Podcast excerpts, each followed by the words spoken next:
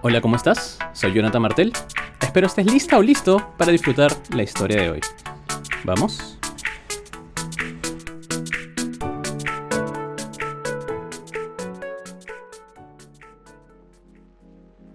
¿Por qué dejé Londres para regresar a Sudamérica? La forma más satisfactoria de libertad no es una vida sin responsabilidades, sino una vida en la que eres libre de elegir tus responsabilidades. James Clear. El pasado. Cuatro años atrás, mientras tomaba las manos de mi ex enamorada, le comenté que quería mudarme de Perú a Londres. En un inicio, ella estaba algo sorprendida sobre mi nueva decisión, pero luego de una rápida reflexión y con una cálida sonrisa, noté que me comprendía totalmente. Ella sabía lo que yo realmente quería alcanzar en mi vida. Quería ser inspirado por personas provenientes de diferentes países, ir a clases donde mentes brillantes han estudiado, sumergirme en bibliotecas y museos antiguos que guardan la historia mundial, Estudiar y vivir rodeado por un ambiente al estilo Harry Potter y pues tan solo ser sorprendido por la vida misma. Estaba realmente interesado en aprender más sobre cualquier tema. Londres era la ciudad perfecta, por su espectacular entorno para conocer personas de diferentes culturas, edades y maneras de pensar, especialmente si estás tomando una maestría. Quería comprender cómo era el mundo, cuáles eran los problemas que las personas enfrentaban, sus sueños, sus objetivos y cómo percibían la vida. Preguntas como ¿había una gran diferencia entre alguien del este que del oeste? ¿Entre países desarrollados y en desarrollo? ¿Su pensamiento acaso era muy diferente? ¿O iba a congeniar con alguien de Europa o Asia? Surgieron en mí.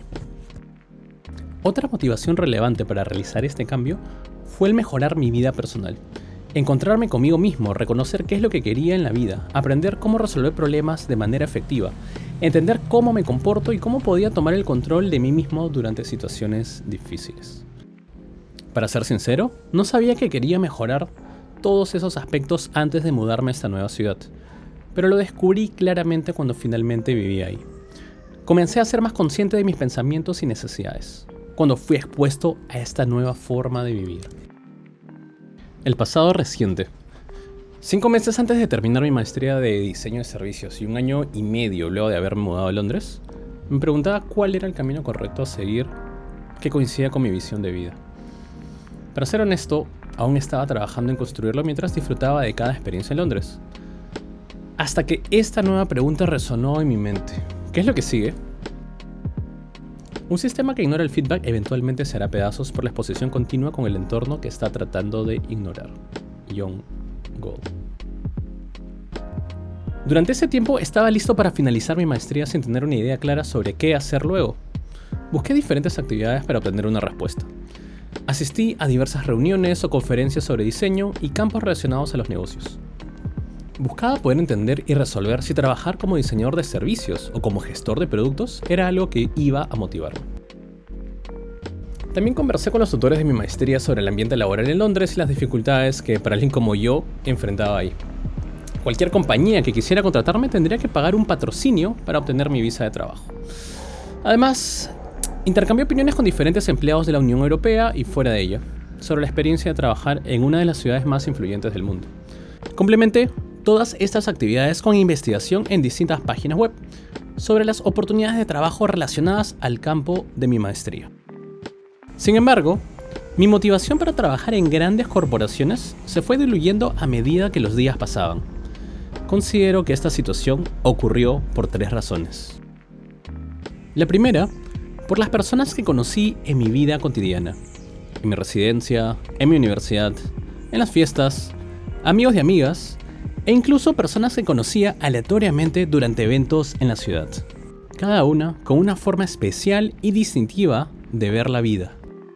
Era increíble percibir cómo las personas eran diferentes, pero al mismo tiempo iguales en su enfoque al tratar de resolver problemas similares. Cada una de ellas, con las largas o cortas conversaciones que tuvimos, abrieron mis ojos con su visión única de la vida. La segunda razón fue el no trabajar a tiempo completo. Este razonamiento lo tenía claro antes de mudarme a Londres, pero mi idea original era ser empleado a tiempo completo. Por lo menos dos años antes de lanzar mi propio negocio. Esta perspectiva cambió luego de haber experimentado el proceso de postulación a un trabajo en un reconocido banco internacional. ya que la manera sobre cómo se desarrolló el proceso realmente me decepcionó. Me di cuenta que si quería ser parte de la industria de negocios de Londres, tenía que adaptar mi personalidad y características al mercado para poder ser empleable. Recuerdo haberle mencionado a una amiga cercana, que conoce toda mi historia, que yo no estaba dispuesto a cambiar drásticamente, con el propósito de conseguir un trabajo. Para mí, si una compañía quería contratarme, tenía que coquetear conmigo. Este proceso es una relación de dos sentidos y no de uno solo, como las compañías nos tienen acostumbrados. Mi amiga me dijo que estaba siendo egocéntrico, que debía ser más modesto y adaptarme a esta situación para ganar más experiencia y poder quedarme a vivir por allá. Fue en ese momento donde me di cuenta que el adaptarme para el beneficio de una empresa ya no se sentía bien. Menos aún con contribuir a generar más dinero a alguien o a un grupo de personas que ya cuentan con grandes cantidades de dinero. Definitivamente ya no me encontraba motivado. La tercera razón estaba conectada con lo anterior, ya que el volver a ser estudiante me dio la libertad de elegir cómo pasar el día. Nadar antes de estudiar hasta la noche, participar en workshops en la tarde antes de ir al bar, hablar con gente desconocida en el parque por las mañanas, o simplemente leer en mi cama luego de una placentera cena con mis amigos de la residencia.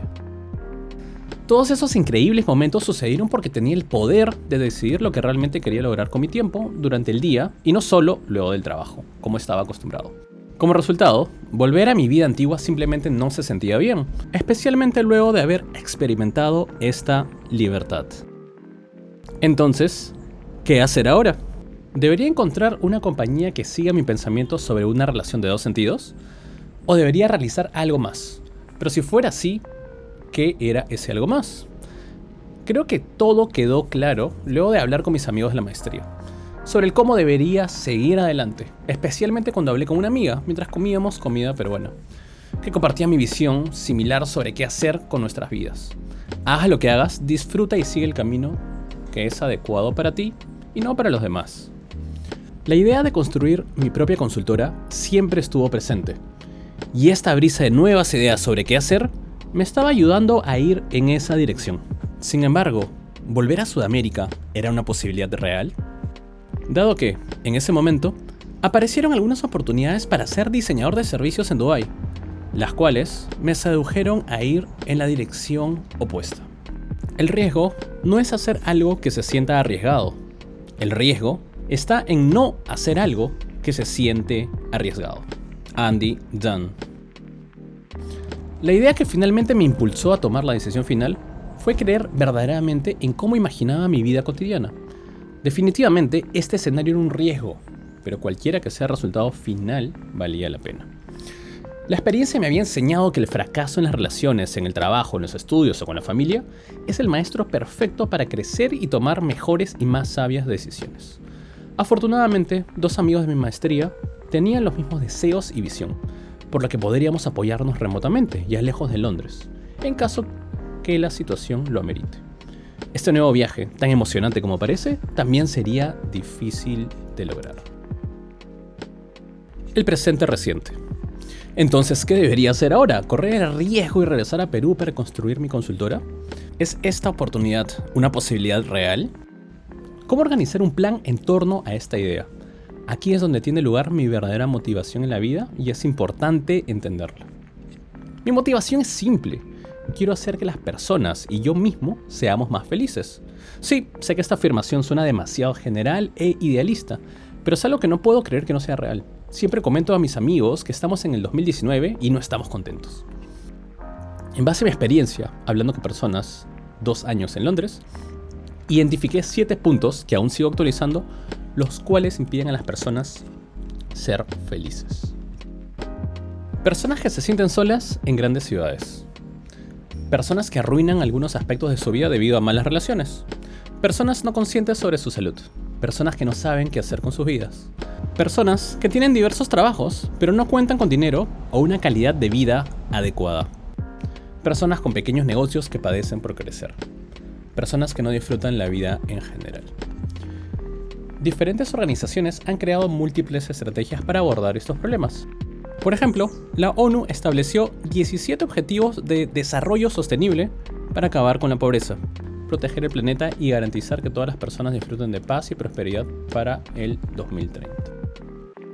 mucha gente quiere que el mundo les dé lo que quieren. Y cuando no sucede, nos decimos no es justo, simplemente no tengo suerte. O no pude porque... Si bien no controlas el resultado, sí puedes controlar el esfuerzo. Shane Parrish. Sin embargo, en mi vida diaria, aún noto que las personas no se deleitan con los aspectos simples de la vida. Como salir con los amigos, estudiar un tema específico por curiosidad, pasar el tiempo con los hijos, comer tu plato favorito, simplemente sentarse en un parque sin hacer nada. ¿Por qué? Porque no estamos presentes. Supongo que estamos más preocupados por resolver nuestros problemas que por disfrutar que estamos vivos. Que estamos aquí. Es difícil creer que a lo largo de millones de años, desde que hemos evolucionado como humanos y como sociedad, todavía no podamos descubrir cómo ser felices en nuestra vida diaria. Creo que existen muchas acciones que debemos realizar para resolver este gran problema, si es que lo percibimos como un problema real. Sin embargo, creo firmemente que si comenzamos cambiando la forma en que vemos la vida si los componentes que la sociedad nos impulsa a buscar como fama, estatus, comparación con los demás, podríamos aumentar nuestras posibilidades de ser más felices, sea cual sea la definición de felicidad.